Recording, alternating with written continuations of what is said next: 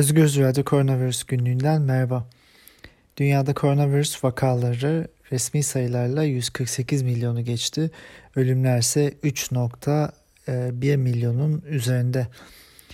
Dünyada vaka sayıları e, her hafta daha da artmaya devam ediyor. Bir rekor kırarak salgının başından itibaren. E, şu an için 820 bin civarında günlük ortalama vaka çıkıyor. E, bu sayı pandemide daha önceki zamanlarda en yüksek seviyede 740 binlerdeydi. Günlük ölümler ise artıyor. E, pandemi başından beri günlük en fazla 14.300 ortalamaya ulaşılmıştı. Şu anda dünya ortalaması yaklaşık 12.700. E, e, dünyadaki en fazla artış vaka sayısında e, Hindistan'da gerçekleşti. Geçen hafta içinde Hindistan'da e, günlük 350 bin civarında ortalama vaka çıktı ve ölümler ise 2500-3000 arasında değişiyor. E, ardından Brezilya geliyor. Ortalama yaklaşık 70 bin vaka çıktığı günler var. Amerika Birleşik Devletleri'nde vaka sayıları azalmasına rağmen 50 bin 60 bin bandında. E, Türkiye ise ondan sonra bu üç ülkeden sonra geliyor e, vaka sayıları ortalama e, 40 bin 60 bin arasında değişiyor. Ama buna değineceğiz. Türkiye test sayısını azaltarak vaka sayısında az gösterme yoluna gitmeye başladı tekrardan. E, Tabi bu vakalar artarken e, bizi kaygılandıran e, varyantların da ortaya çıkması süreci var. Hindistan'da e, bir varyant ortaya çıkmıştı.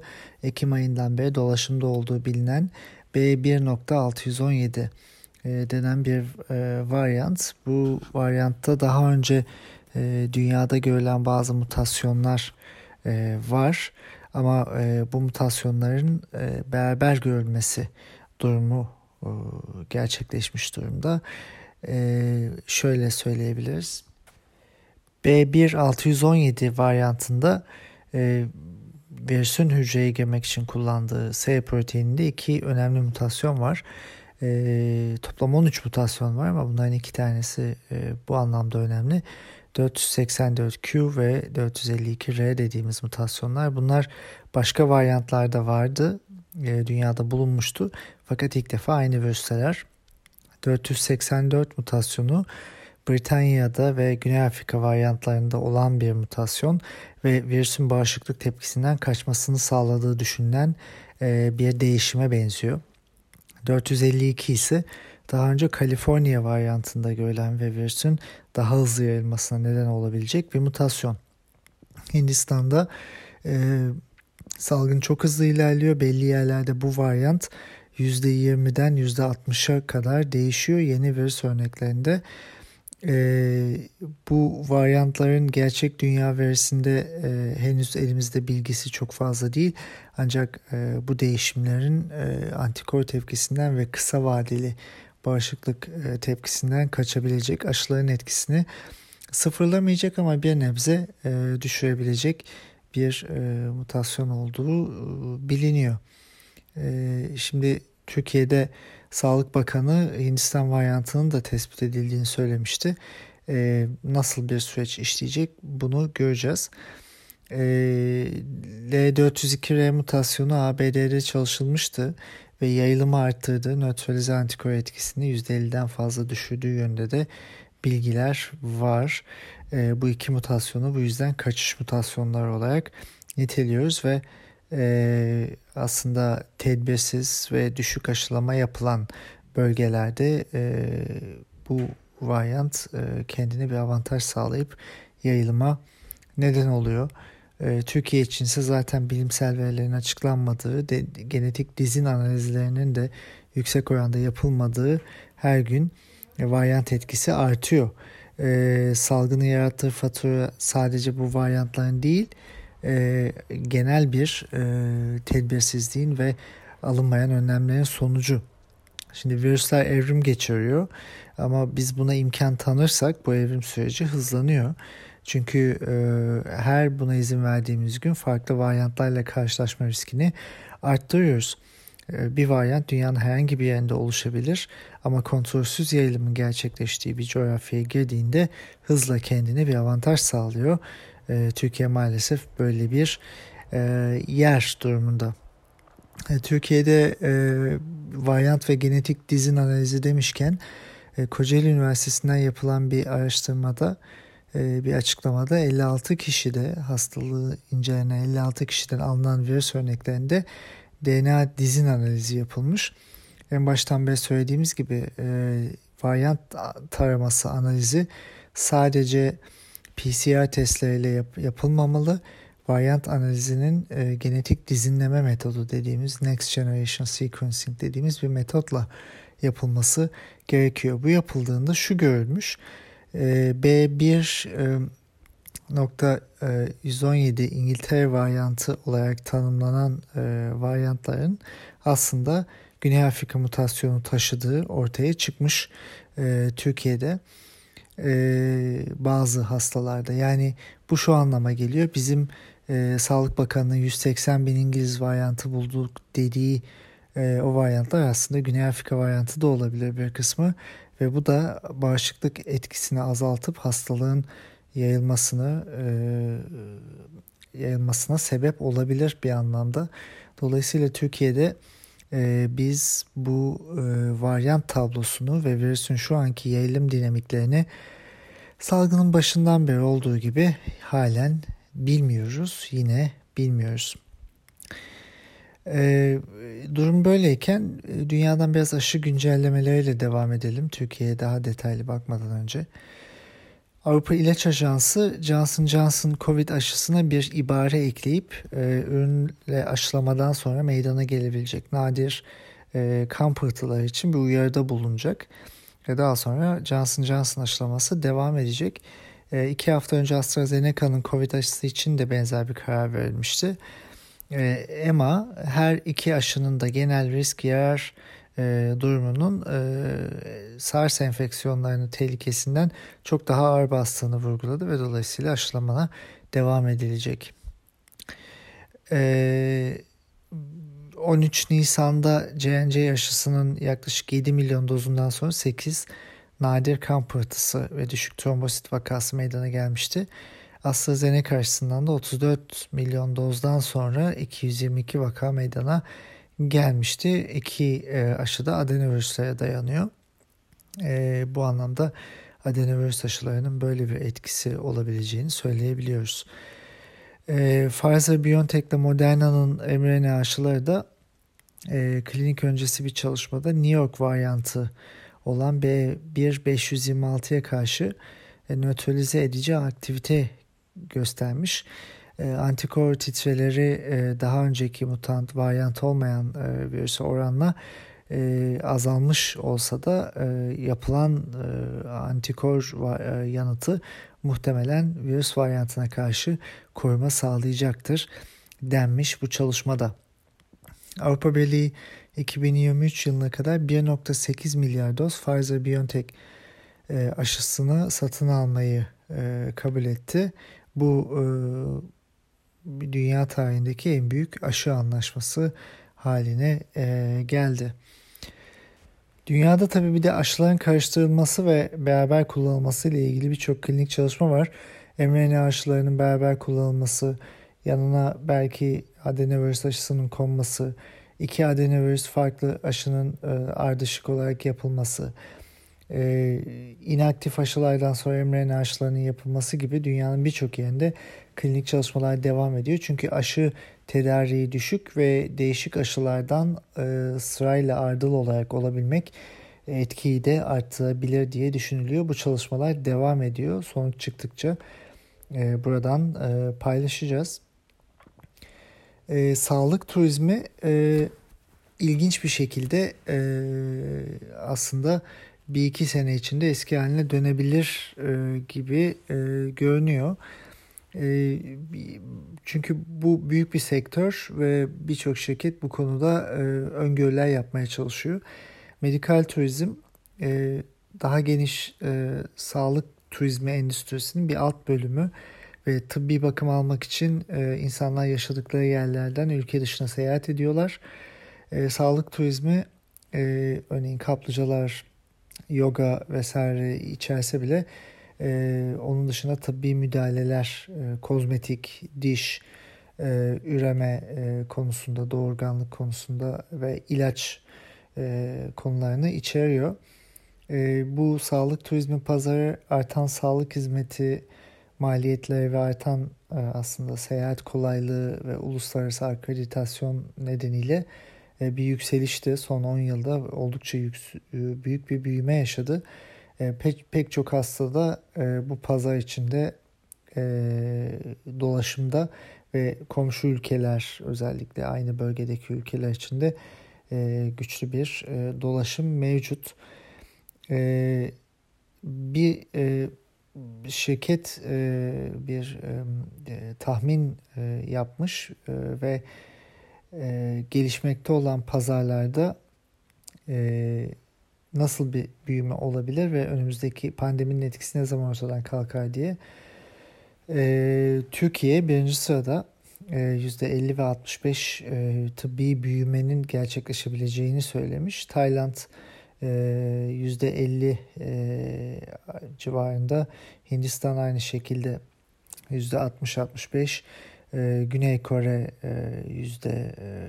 %30-45, Meksika %40, Malezya %65 olabileceğini söylemiş. Yani Türkiye e, bir turizm, e, sağlık turizmi merkezi olarak kendini ifade etmeye çalışıyor olabilir ve e, Türkiye'nin vaka sayılarındaki e, manipülasyonu da bir anlamda e, biraz buna halel getirmemek için olabilir e, diye spekülasyon yapılabilir. E, ilginç bir veri e, CDC'den geldi ABD'den. ABD'nin Hastalık Kontrol ve Önleme Merkezi 2020 için e, ölüm verilerini yayınladı ve COVID-19'un üçüncü en yüksek ölüm nedeni olduğunu ortaya koydu. COVID-19 2019'dan itibaren ABD'de e, bir önceki seneyle e, karşılaştırıldığında 2020'deki %15.9'luk bir artış vardı. Bunun ana nedeni olduğu söylendi. E, bu analiz yapıldığında e, son 4 senede e, ABD'de 3 aşağı 5 yukarı neredeyse sabit bir ölüm oranı varmış. E, fakat Covid-19 bunu oldukça yükseltmiş. E, 100 bin kişi başına yaklaşık 850 ölüm gerçekleşmiş bu anlamda. 2020'de e, e, ölüm sayısı 3.35 milyon e, imiş ve 2019'dan %17.7 daha yüksek olduğu belirtilmiş. Dolayısıyla Covid ölümleri yaklaşık %80'ini kapsıyor. Bu fazla ölümlerin önceki yıllara oranla Türkiye'deki fazla ölümler 100 binin çok üzerinde e, projeksiyon yapıldığını dolayısıyla Türkiye'de ölüm sayıları 35 bin civarında söyleniyor Covid için. Ancak bu resmi rakamlar sadece bir kısım ve çok daha fazla ölüm olduğunu biliyoruz. Ee, dünyadan birkaç gelişme e, aktarabiliriz. E, Fransa'da yurt içi seyahat kısıtlamaları 3 Mayıs'ta kaldırılacak. E, ortaokullar yeniden açılacak. E, Fransa, Brezilya, Şili, Arjantin, Güney Afrika ve Hindistan'dan gelen yolcular için e, 10 günlük karantina uygulayacak. E, Birleşik Krallık'ta e, ilaç düzenleme kurulu Oxford AstraZeneca aşısı olan kişilerde e, düşük trombosit sayılarına sahip olan 168 e, vaka bulunduğunu e, söyledi. Ancak aşılarda e, yani bu durumdaki kişilerde e, takip devam ediyor. E, ölümlerin gerçekleşmemesi için. E, Avrupa Birliği'nde e, üye ülkelere COVID aşısı sağlama konusundaki sözleşme e, yükümlülüklerinin ihlali iddiasıyla e, AstraZeneca'ya karşı bir yasal işlem başlatılması planlanıyor. Bir komisyon var ve bu komisyon sözcüsü geçen hafta içinde bu böyle bir e, adımın atılması gerektiğini söyledi. E, çünkü e, aşı anlaşması kapsamında e, yeterince doz e, tedarik edilemediği ortaya konmuştu. E, Japonya, Tokyo, Osaka ve diğer iki ilinde e, bu haftadan itibaren 11 Mayıs'a kadar yeni bir olağanüstü hal ilan etmeye hazırlanıyor ve e, barlar, restoranlar, e, diğer işletmeler e, büyük ihtimalle kapatılacak. Hükümet ayrıca profesyonel e, beyzbol, futbol etkinliklerini de seyircisiz yapacak. E, bazı bölgelerde e, akşam saat 8'e kadar e, açık olabilecek ve sonradan kapanacak. Yine geçen hafta içinde BioNTech Pfizer aşısının e, büyük olasılıkla Temmuz ayından önce Çin'de onaylanacağı ve yapılmaya başlanacağı söylendi. E, fakat net bir e, haber e, değil şu an için. Hindistan'dan birçok ülkeye giden insanlar artık karantinaya giriyor. Çünkü Hindistan'da çok fazla e, vaka var ve bir varyant var.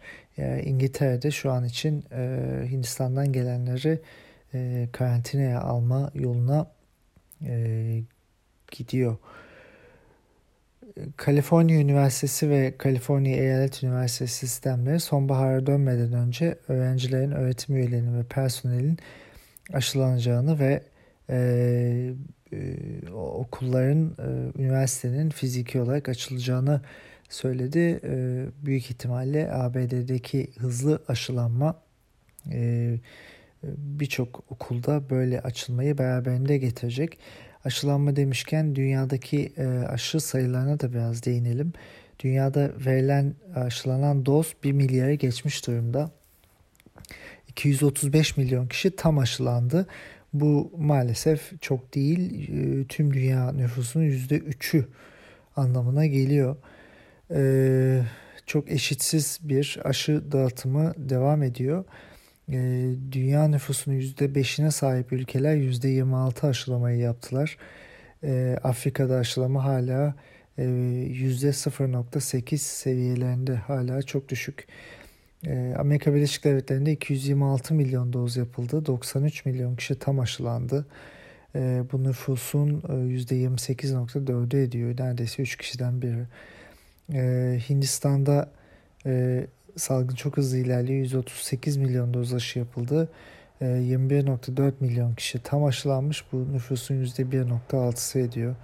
Ee, Birleşik Krallık'ta tam aşılananlar %18.1, Brezilya'da %5.2. Ee, farklı aşılarla bu e, aşılamalar e, devam etmişti. Şimdi e, konuya devam edersek adil aşılama e, bu anlamda önem kazanmış durumda. Dünya Sağlık Örgütü de e, küresel arzı kontrol eden hükümetlere ve şirketlere adil aşı dağıtımını arttırmak için bilgi paylaşmaya çağırdı. Daha önce Nobel ödüller ve eski devlet başkanları patentlerin durdurulması, e, açılması ve daha fazla üretime geçilmesi için bir çağrı yapmıştı. E, bir eşitsizlik var. Ee, bu eşitsizlik şunu beraberinde getiriyor. Birincisi e, aşılanan ve toplum bağışıklığına aşıyla ulaşabilecek ülkeler e, bir şekilde sınırlarını kapatmak zorunda kalacaklar. Yeni e, virüsler gelmesin diye, yeni enfeksiyonlar oluşmasın diye. Ancak bu bir eşitsizlik yaratacak. İkincisi de böyle bir kap, sınır kapatma durumu kontrol edebilecek mi yayılımı bilmiyoruz. E, çünkü bir yerde her yerde bitmeden e, pandemi e, dünyada bitmiş olmayacak. Dünyada e, yayılım devam ediyor ve nereye kadar devam edeceğini bilmiyoruz. E, hafta içinde yayınlanan bir makalede COVID'in uzun vadeli etkilerine yönelik bir başka çalışma sunuldu. Daha önce buradan birçok kere söyledik. Ee, Covid geçirenlerin uzun vadede nörolojik e, hastalıklara yakalanabilecekleri, sağlıklarının bozulabilecekleri uzun vadeli etkilerinin ne olduğunu bilmiyoruz. Ee, Nature dergisinde bir çalışmaya göre de e, Covid-19'dan kurtulanların, e, Covid-19 geçirip iyileşenlerin semptomlarından arınanların virüse yakalandıktan sonraki 6 ay içinde herhangi bir komplikasyon geçip o komplikasyona bağlı ölme riskine sahiplerse bunu %59 arttırdığı yönünde bir çalışma vardı. Ya bu şu anlama geliyor. Örneğin e, Covid geçiriyorsunuz ve daha sonra bir nörolojik hastalık geçiriyorsunuz. Normalde bu hastalığın ölümcül olma olasılığı e, binde e, 100 binde 10 sa e, %59 artıyor. 100 binde 16'ya çıkıyor bu e, kişiler için. Yani bir e, projeksiyona göre bu e, durum e, 1000 hasta başına yaklaşık 8 ekstra fazladan ölüme denk geliyor. Neredeyse %1'e yakın fazla ölüm e, bu anlamda gerçekleşmiş oluyor. E, bu uzun Covid, long Covid dediğimiz durumu da biraz aslında destekliyor ve bu e, uzun Covid e, süreci insanların e, yaşamlarını etkilemeye devam ediyor. Yani viral enfeksiyonların aslında e, Covid'in geçirmemek, aşıyla e, bunu önleyebilmek en önemli e, yapmamız gereken şeylerden e, bir tanesi. Şimdi aşıyla önleyeceğiz. E, aşı sayılarından bahsettik. Türkiye'deki aşılama oldukça yavaş ilerliyor. E, Türkiye'de e, yaklaşık iki doz aşı olan yüzde dokuz buçuk e, e, kişi var. Bu yaklaşık 8 milyona denk geliyor. 8 milyon kişiye çoğunluğu Sinovac aşısı. E, en yani bunun dışında bir doz aşı olmuş kişi e, sayısı da e, onun dışında 5.2 milyon e, gibi bu da %6'sına denk geliyor nüfusun. E, çoğunlukla e, ilk doz aşılama e, gerçekleşti son birkaç hafta içinde. ikinci doz aşılara e, bekleniyor. E, son 4 haftadır çoğunlukla insanların ilk doz aşıları yapıldı ve bu sayıda gittikçe artıyor. Örneğin 4 hafta önce 2 milyon kişi toplam aşılanmışken bir 3 hafta önce 1.7 milyona, 2 hafta önce 1.4 milyona, e, geçen hafta da 1.2 milyona düştü bu sayı. Ee, bunun yanında Türkiye'de vakalar hızla artıyordu. 60 binlerin üzerine çıkmıştı. Fakat e, çok dahiyane bir e, teknikle e, test sayıları e, düşürüldü. E, örneğin e, 320 bin 300, e, 320-330 bin test yapıldığı e, günlerden şu anda 260 bin teste düşmüş durumdayız günlük. E, pozitiflik oranı çok fazla değişmiyor. Yine %15'lerde devam ediyor. E, ancak tabii e, daha az test yapılınca vaka sayıları da düşüyor. 38 binlere kadar. Şimdi bu ne anlama geliyor? Bu daha önce de Sağlık Bakanlığı'nın uyguladığı e, toplumu e, turizme hazırlamak ya da herhangi bir şey hazırlamak için vaka sayılarını düşük gösterme taktiğinden bir tanesi. E, bu sayılar baz alınarak önümüzdeki hafta risk haritası yeniden açıklanacak. Ve e, tabi vakalar düştüğü için e, illerdeki bölgelerdeki insidans oranları da e, düşecek ve zahiri bir iyileşme e, kavramı ortaya atılacak. Zaten Sağlık Bakanı da son birkaç e, basın toplantısında sorulara e, e, vakalarımız düşüyor e, diye e, yanıt vermişti. Ama aslında e, düşen bir şey yok. E, bu, bunu net söyleyebiliriz. Ağır hastalardaki artış, ölümlerdeki artış devam ediyor. 1 Mart'ta e, normalleşme açılmadan sonra Türkiye'de 9 bin kişi yaşamını kaybetti maalesef. E, bunun yanında e, o açılmadan itibaren yeni vakalar %500 arttı, değişti. E, yeni hastalar %400'e yakın arttı. Ağır hastalar %200. E, aktif vakalar %500. Ölümlerde %400. Yani e, bu resmi sayılarla bunları söylüyoruz. Covid-19 testi yapılan testi negatife dönen kişiler bu tabloda yer almıyor. Çoğu insana test yapılmıyor.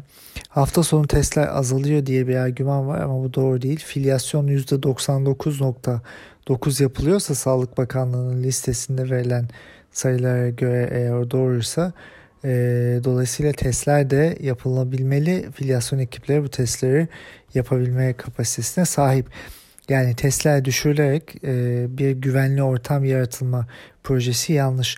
Başta da belirttiğimiz gibi Türkiye'de dizin analizi de yapılmıyor ve bu genetik dizin analizi sonucunda varyantların ne olduğunu e, bilemiyoruz, bulamıyoruz.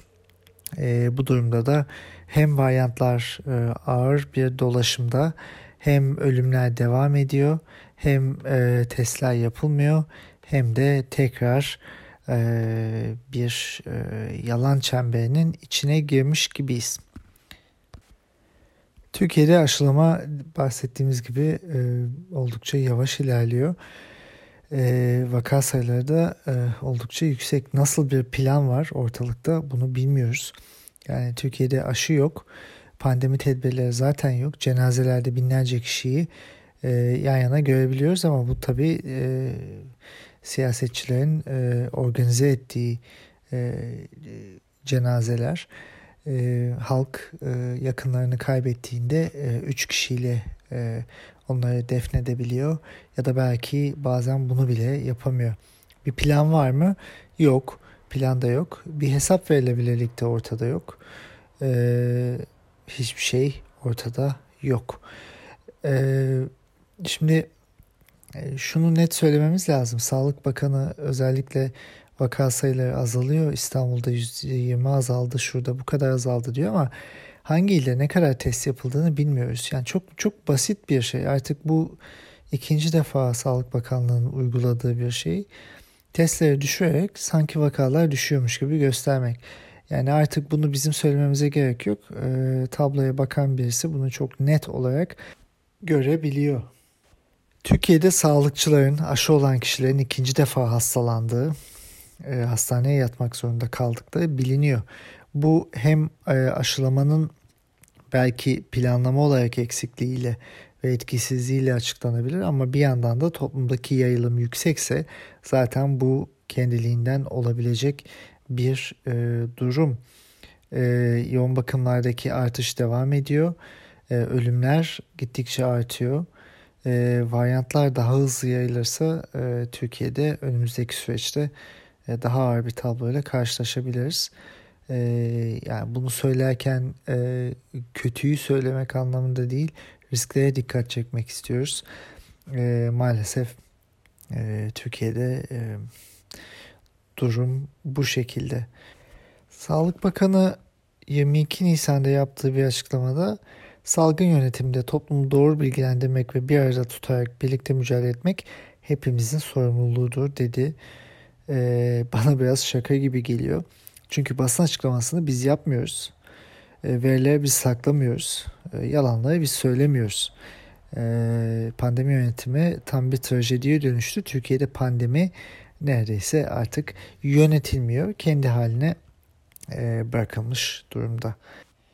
Türk Tabipleri Birliği'nin yaptığı bir açıklamada 14-20 Nisan haftasında nüfusun %55'inin yaşadığı 21 ilde toplam ölümler önceki 3 yıl ortalamasından %58 fazla.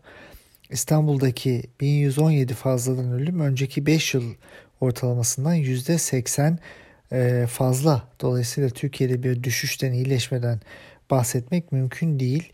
%20 e, düşüş oldu diyor bakan. Olmadı. E, bunun yanında dünyada Covid'den çıkış yollarımız yavaş yavaş da aslında belli oluyor. İsrail'e baktığımızda son birkaç günde Covid'e bağlı bir ölüm yaşandı. Vaka sayıları ise yüzün altında. E, pandemi çok eşitsiz devam ediyor. Bunun net olarak farkındayız. Ancak durumu kontrol altına alma metotlarımız var. Aşı ve yayılımı durdurma stratejileri bunlar. Türkiye ikisini de yapmıyor. E, sadece sayılarla oynayarak e, salgının düştüğünü göster göstermeye çalışıyor ama e, gerçeklik e, aslında kendini dayatan ve e, üzeri örtülemeyecek bir e, duruma evrilmiş durumda. Kontrolsüz yayılım ve aşısız toplum bağışıklığı kesinlikle çare değil. Maalesef Türkiye biraz bu yolu seçiyor. Bilimsel gelişmeler tabii dünyada devam ediyor ama Türkiye o seviyeye hem aşılama konusunda hem de bilgi paylaşımı, veri konusunda ulaşmış değil. E, geçen hafta içinde e, Science Immunology dergisinde bir çalışma yayınlandı ve e, aşı sonrası özellikle mRNA aşıları sonrası bağışıklık tepkisi e, bir bağışıklık hafızası e, kazanmak e, sonucunda e, yüksek antikor üretimine yol açıyor. Antikorlar e, sadece e, tek başlarına önemli değil, e, uzun vadede bağışıklık hafızası da önemli. E, şöyle bir çalışma yapılmış, hastalığı geçiren kişilerde B hücrelerinde bir hafıza oluşuyor ve eğer sonrasında tek doz mRNA aşısı bile alsalar yüksek antikor, yüksek bağışıklık tepkisi e, oluşuyor. Hastalanmadan aşılanan kişilerde bu durum ikinci dozdan sonra ancak gerçekleşiyor. Çünkü ilk doz bu B hücresi hafızasını yaratıyor. Şimdi bu bilgi şu anlamda çok önemli. E, aşının yeterli olmadığı koşullarda herkese iki doz aşı yapamadığınızda ve daha önce hastalanmış çok kişi varsa bir doz mRNA aşısı yeterli olacak. E, varyantlara karşı da adapte edilmiş bir doz aşı varyant etkisinden de koruyacak insanları e, aşı ile ilgili açık bilgi ve bilimsel çalışma bu yüzden önemli. E, diğer aşılarla e, ilgili çok fazla böyle bilgi yok. E, inaktif aşılarla ilgili de bu bilgiler elimizde yok. E, Türkiye çok fazla kişinin hastalandığı bir ülke olduğu için e, tek doz mRNA aşıları e, korumaya e, yardımcı olabilir. Şimdi mRNA aşılarının koruma olasılıkları e, yine bir ön basında e, Amerika'da geriye dönük bir çalışmayla bulundu. E, ilk dozdan, iki dozdan sonra e, Covid-19'a bağlı hastaneye yatış önlemede %96, ölümler önlemede %98.7 etkili bu aşı. Tek doz aşılamadan sonra bu sayılar %77 ve %64,2 e, diğer inaktif aşıların iki dozu kadar etkili tek dozu dediğimiz gibi hastalanmış bireylerde zaten bu çok daha e, etkiyi arttırıyor. Yani Türkiye aşılama stratejisini buna göre yeniden modifiye etmek e, zorunda. Fakat Türkiye en başından beri e, yaptığı o geleneksel dediği aşıyı alarak aslında koruyuculuğu düşürmüş. Varyantlara karşı aşılamanın etkisini düşürmüş ve zaten yeterince yapamadığı aşılamayla toplumu e, pandemiye e, biraz e, tabi kılmış durumda. Türkiye'de ve aslında dünyada da e, insanların psikolojisi, e, sağlıkları, aşılamanın hızı, hastane kapasitesi, ekonomik durum, uzun vadede çalışma koşulları, gerektiğinde kapanmanın, kolektif korumanın yapılabilmesi ve insanların demokratik e, evlere tıkılmadan açık alanlarda e, hava alabilecekleri ama işe gitmek, toplu taşıma kullanmak zorunda bırakılmayacakları bir durumun yaratılması ve bunun maddi koşullarının oluşturulması önemli noktalar. Fakat Türkiye e, bunları düşünmüyor değil, büyük ihtimalle yönetim bunları düşünüyor ama yaptıkları tercihler tamamen bunların aksi, bilimin aksi. Şunu tekrar belirtelim, yılmadan söylemek gerekiyor. Türkiye'de filyasyon ekiplerinin kişilere verdiği hidroksiklorokin ve favipiravir ilaçları halen veriliyor, halen kullanılıyor. Belli ki e, bir stok anlaşması yapılmış, alım yapılmış. O stokların eritilmesine çalışılıyor. Fakat bu iki ilaç hiçbir etkisi olmayan ilaçlar COVID için. Dünyadaki klinik çalışmalar bunu net şekilde gösterdi. Bu ilaçların e, kullanılmasının bir e, karı yok maalesef. E, hatta hidroksiklorokinin zararı bile olduğu gösterilmiş durumda. Şimdi durum böyleyken e, işte bilim kurulunun zaten sesi çok fazla çıkmıyor. E, çıksa da bazen çatlak sesler. Onun dışında Sağlık Bakanlığı da yönetimi, rehberi oldukça e, kendine özgü bir durumda. Tabi bunun da yanında kendine bilim insanı diyen, profesör diyen insanların e, sözleri e, var. E, hafta içinde genelde bunlara pek değinmem ama bu önemli bir durum. E, bir kişi e, iktidar partisinin siyasi erdem ve etik kurulu başkanı olan tıp, e, enfeksiyon hastalıkları ve klinik mikrobiyoloji uzmanı birisi e, sosyal medya üzerinden İçişleri Bakanı ile bir gazetecinin e, arasında geçen bir e, duruma e, yanıt veriyor ve diyor ki e, sizinle gurur duyuyoruz bakanım diyor ve e, ödül e, size dalaşanların ödülü onlara cevap değil strychnine olmalı. Strychnine bir zehir e, hayvan zehiri olarak da biliniyor. E, açıktan e, insanları muhalif olanları, söz söyleyenleri, fikir belirtenleri zehirlemekle tehdit eden bir doktor müsveddesi.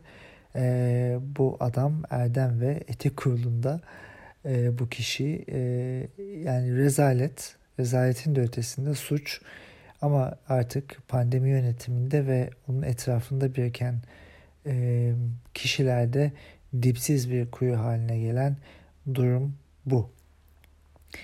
Maalesef e, pandemide sadece virüsle değil e, bu yönetim ve e, mentaliteyle de mücadele etmek zorunda kalıyoruz. Aslında virüsle mücadele bu kafalarla mücadele etmekten çok daha kolay. Çünkü bilimsel metotla bulabildiğiniz herhangi bir şeyle virüsle mücadele ediyorsunuz ama bu kişiler suyun başını tuttukları için ve toplumu aslında kutuplaştırdıkları için dezenformasyon ortaya koydukları için, yanlış bilgileri ortaya e, çıkarttıkları için ve e, hepimizi bu ağır faturaya muhtaç ettikleri için e, mücadele etmesi daha da zor.